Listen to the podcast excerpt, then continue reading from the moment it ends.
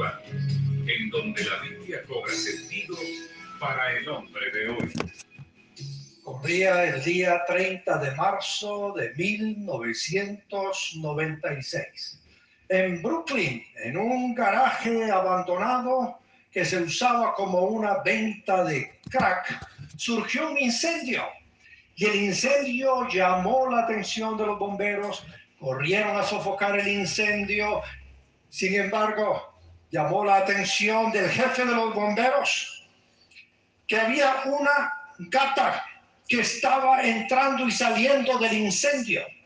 Y esa gata, cada vez que salía, traía un gatito. Cinco veces se metió al incendio y rescató a sus cinco gatos. Cuando terminó con la nariz, chequeó si estaban ahí los cinco, porque ya no podía ver debido a las ampollas que tenía en los ojos por causa del fuego. La gata, una vez que contó a los cinco gatos, colapsó, se desmayó.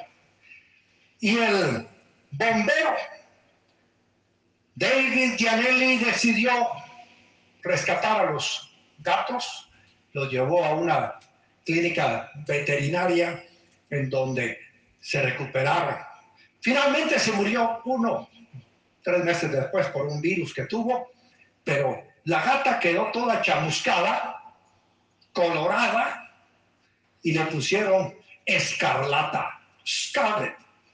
Y esta gata escarlata se hizo famosa y figura ahora en libros de cuentos y en libros que relatan la historia de cómo ella salvó a sus hijos.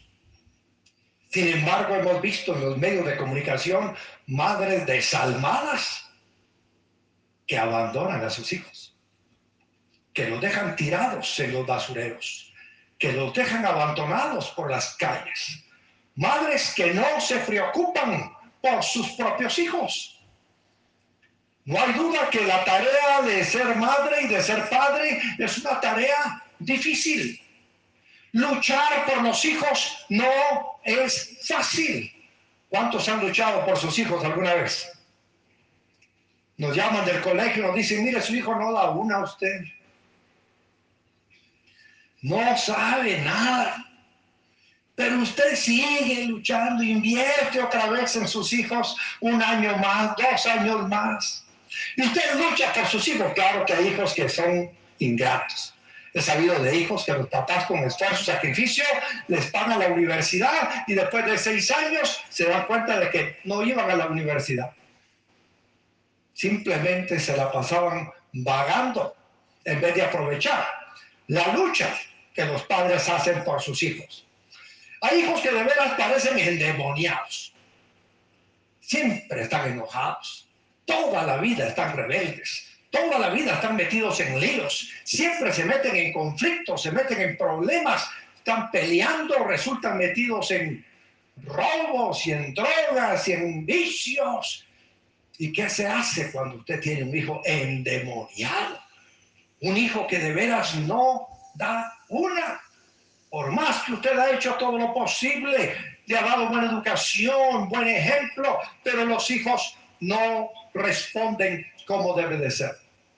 La Biblia nos relata el caso de una mujer que tuvo una hija endemoniada. Usted abre su Biblia en Mateo capítulo 15, versículo 21 en adelante, dice, partiendo de allí Jesús se retiró a la región de Tiro y Sidón. Una mujer cananea de las inmediaciones salió a su encuentro gritando, Señor, hijo de David, ten compasión de mí, mi hija sufre terriblemente por estar endemoniado. Jesús no le respondió palabra, así que sus discípulos se acercaron a él y le rogaron, despídela, porque viene detrás de nosotros gritando. No fui enviado sino a las ovejas perdidas del pueblo de Israel, contestó Jesús. La mujer se acercó y arrodillándose delante de él, le suplicó, Señor, ayúdame. Él respondió, no está bien quitarles el pan a los hijos y echárselo a los perros. Sí, Señor, pero hasta los perros comen las migajas que caen de la mesa de sus amos. Mujer, qué grande es tu fe, contestó Jesús, que se cumpla lo que quieres. Y desde ese mismo momento quedó sana a su hija. ¿Cuánto quisieran ver sanos a sus hijos? Sanos de la droga, sanos del alcohol, sanos de la pereza, sanos de las malas, sanos de muchas enfermedades que tienen. Eso va a requerir lucha, esfuerzo. No es fácil. Ay, dichosa usted los hijos que tiene, le dicen algunas mamás que han logrado sacar a, sus hijos adelante y son educados, estudiosos, profesionales, cristianos. Ay, dichoso usted por los hijos que tiene. Qué suerte la suya. Usted no tiene buenos hijos por suertudo. Usted no tiene buenas hijas por afortunada. Usted tiene buenos hijos y buenas hijas porque luchó por sus hijos porque hizo el esfuerzo de hacer que sus hijos salieran buenos. Esta mujer enfrentaba una terrible prueba en la vida de su hija. Su hija sufría terriblemente por estar endemoniada y se nota su angustia en los gritos y en la súplica de compasión. Ella reconocía quién era Jesús y le pedía compasión, pero Jesús no le respondió palabra. ¿Qué hubiera hecho usted si se acerca después del servicio al pastor de la iglesia? Mire, pastor, ore por mi hija que está muy enferma. Y el pastor le voltea la cara y sigue como que sin nada. ¿Qué diría? ¿Qué creído este hermano? ¿Qué se cree Jorge H. López? ¿Eh? Porque eso sí, a veces somos limoneros y con garrote. Tenemos necesidad, pero no tenemos humildad. Y Jesús la trató a ella como cualquier judío trataba a una cananea. Ah, nosotros hablamos mucho del holocausto y de los seis millones de judíos que fueron quemados en el holocausto, pero nunca hablamos del racismo de los judíos para los gentiles. Y ese racismo existió siempre. Pero Israel siempre se creyó la gran cosa. y es cierto, era la gran cosa. Pero cuando usted es la gran cosa, Jesucristo dice que quiera ser mayor, tiene que ser qué? El servidor. El centurión romano le dijo a Jesús, yo no soy digno de que entres en mi casa. ¿Por qué? Porque el centurión romano sabía que los judíos no ponían un pie en la casa de un gentil. Y ese racismo se expresaba. Y Jesucristo como judío, él dijo que vino al pueblo de Israel, dice, y la Biblia dice, a los suyos vino, pero los suyos no lo recibieron. Pero a todos los que le recibieron les dio el derecho de ser hijos de Dios. ¿Cuántos hemos recibido a Jesús en nuestro corazón? ¿Somos hijos de Dios? Gloria a Dios, sí. No rechazamos a Jesús. Le recibimos, le reconocimos. Y por eso somos dichosos, hijos de Dios. Por eso Jesús no le respondió palabra. Pero esta madre luchadora por su hija se fue con los discípulos a decirle, mira Pedro, el maestro no me pone atención, ayúdame. Ah, pero si él no quiere que pase, ayúdame Pedro. Andrés, hazme el favor. Santiago, por Judas. Y le gritaba por todo, ayúdenme. Hasta que uno de ellos dijo, Señor, tenemos un clavo. El problema es serio. Recuerda que el ministerio debe tener buenas relaciones públicas. No podemos permitir estos escándalos. ¿Qué va a pasar si aparecen todos los medios de comunicación ahorita? Van a sacar en primera plana, Jesús no atendió a la mujer cananea. En fin, le dieron a Jesús los argumentos y Jesús le dijo, ¿y por qué tengo yo que atender a esta mujer si no es del pueblo de Israel? Pero gracias a Cristo Jesús somos hijos de Dios por la fe en Cristo Jesús. Y tenemos acceso y derecho a todas las promesas que Dios ha hecho en su palabra. Usted no tiene que ser judío para ser bendecido. Usted puede ser chapín y ser bendecido. Usted puede ser salvadoreño, hondureño, nicaragüense, africano, mexicano, norteamericano. En Cristo no hay discriminación como existe ahora en Arizona. ¿Cuántos saben que no hay discriminación en Cristo? Que Dios no hace acepción de personas. Somos uno en Cristo. Y en el reino de Dios, todo el que se convierte y cree en Cristo es parte del reino de Dios, ciudadano del reino de Dios. Alégrese, porque somos parte del reino de los cielos. Sintió el rechazo y la discriminación la mujer cananea. Pero cuando usted lucha por sus hijos, usted no le importa que lo desprecien, que lo rechacen. Al fin, la mujer logró meterse ahí entre el grupo con los discípulos, se arrodilló a los pies de Cristo. Y Jesús le dijo, no es bueno. Ella escuchó cuando dijo, no es bueno quitar el pan de los hijos y echárselo a los perros. ¿Cómo hubiera reaccionado usted si le dicen así? Mire, usted es miembro de la frate, ¿por qué viene aquí que oremos por usted? Vaya ya con su pastor. ¿Cómo hubiera reaccionado usted? ¿A ah, qué pura lata el pastor? Pero Cristo no anda con discriminaciones. Hoy en día, pero esta mujer sí. Es bueno dar el pan de los hijos a los perros. ¿Y qué hizo la mujer? Dice que se arrodilló. Vaya a ver si puedo yo todavía. Se arrodilló ante Cristo y le dijo, Señor,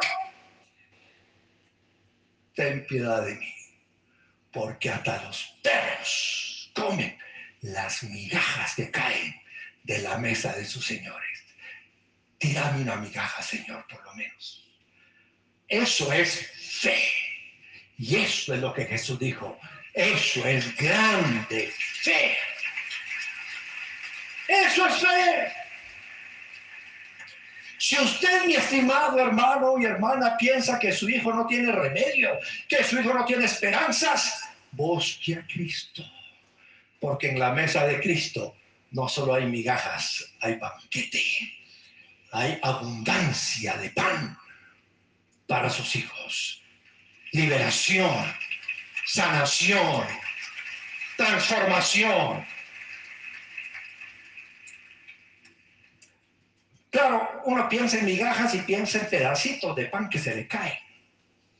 A veces usted se come una champurrada y después que se la come, hasta las migajas se come. Ahí está feliz comiéndose, ni las migajas le dejan los. Pero cuando la Biblia habla aquí de migajas, se refiere a lo que en aquel entonces usaban como servilletas. Imagínese usted se comía su, su pepián, sus frijolitos colorados con carnita y con arroz. Y le quedaba por aquí chorreado un poquito de recado entonces usted, como no habían servilletas de papel en ese entonces, agarraban el pedazo de pan y se limpiaban. Y lo tiraban. Esa era la manera de que los ricos del mundo en aquel entonces se limpiaban su boquita con rodajitas de pan y los perros estaban ahí listos. Cuando tiraban la migaja, agarrar la migaja. Yo les quiero decir, que el Señor está dispuesto a tirarle a usted todas las bendiciones que necesite. Todo lo que usted necesite está en la mesa de nuestro Señor. Y Él quiere bendecirle a usted y a sus hijos. Yo sé que hay aquí personas preocupadas hoy en día, porque anoche no llegó su hijo a dormir a la casa. Porque anoche su hijo salió y no ha regresado y usted piensa, ¿qué será? ¿Será que se emborrachó? ¿Será que se chocó? ¿Será que lo metieron preso? A veces usted no sabe dónde está su hijo y está preocupado. Hoy volvió a salir otra vez con esa patoja larga. Peor si viene y me hace abuelo. Y volvió a salir con aquel muchacho que cada vez que viene a traerlo viene en un carro diferente. Y no es que sea rico, es ladrón de carros Se preocupan los papás cuando ven a sus hijos y ya no duermen. Y por eso es necesario que luchemos por nuestros hijos. Tenemos que aprender a luchar por ellos, así como esta mujer. Yo recuerdo a un hermano de aquí de la congregación hace muchos años, él era un buen hombre, de veras un hombre bueno, pero le faltó autoridad con sus hijos, creo yo.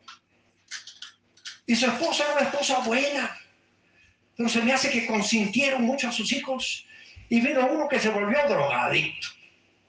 Y el pobre andaba con ellos como que andaba siempre en el espíritu, así, como dicen algunos, ¿verdad? Emborrachado en el espíritu. Entonces no andaba emborrachado en el espíritu, a pura droga andaba siempre, flotando ahí.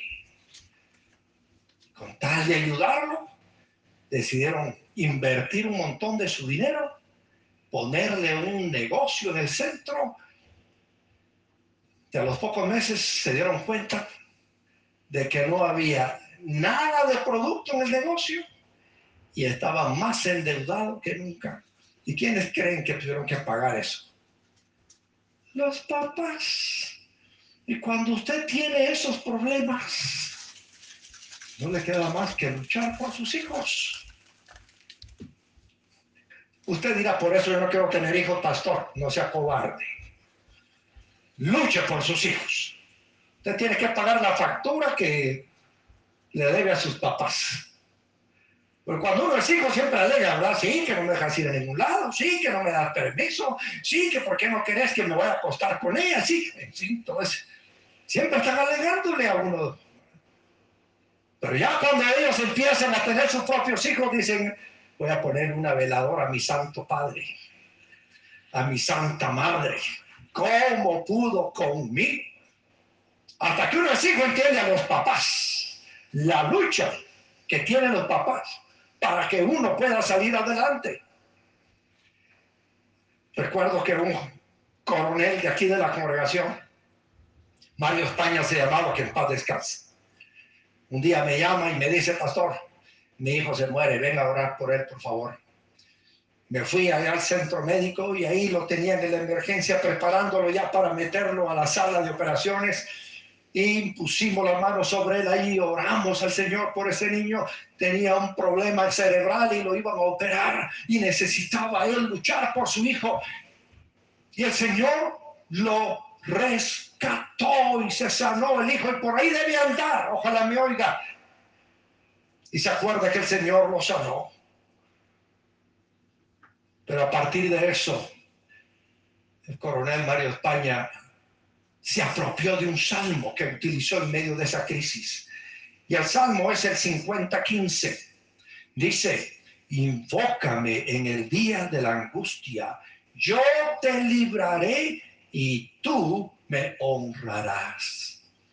Él quedó tan agradecido por la sanidad de su hijo que mandó a imprimir esa cita bíblica en tarjetas y se la daba a sus amigos militares de a todos lados. Y donde quiera que él iba, ya sus colegas no le decían Mario España, sino le decían 50-15.